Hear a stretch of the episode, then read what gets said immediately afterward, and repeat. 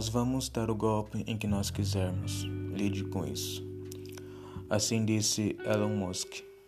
A frase foi dita pelo questionamento do golpe que retirou Evo Morales do poder na Bolívia em outubro do ano passado. Mas qual o interesse de Musk na Bolívia? É simples. A Bolívia possui a maior reserva de lítio do planeta e, como sua empresa Tesla Motors investe em carros elétricos, a bateria desses carros são feitas de lítio. A proposta de obterem carros elétricos para salvar o planeta do tal aquecimento global é boa, realmente não poluem, mas o ciclo vital do carro mostra ao contrário. Algumas peças são feitas pela exploração do petróleo e o descarte das baterias lítio que duram 20 anos ainda são uma incógnita pelo fato de causar envenenamento atmosféricos e toxicidade na água.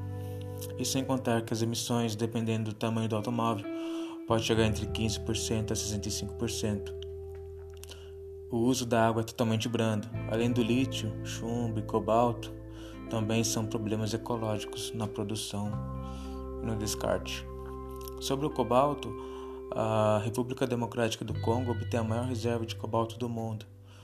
E lá as crianças são feitas como escravas e sem condições sanitárias de trabalho. Muitas delas acabam morrendo ou sofrendo algum tipo de desconformidade, tendo seus membros paralisados. Outro ponto importante é que a África é o continente que mais recebe lixo eletrônico no mundo.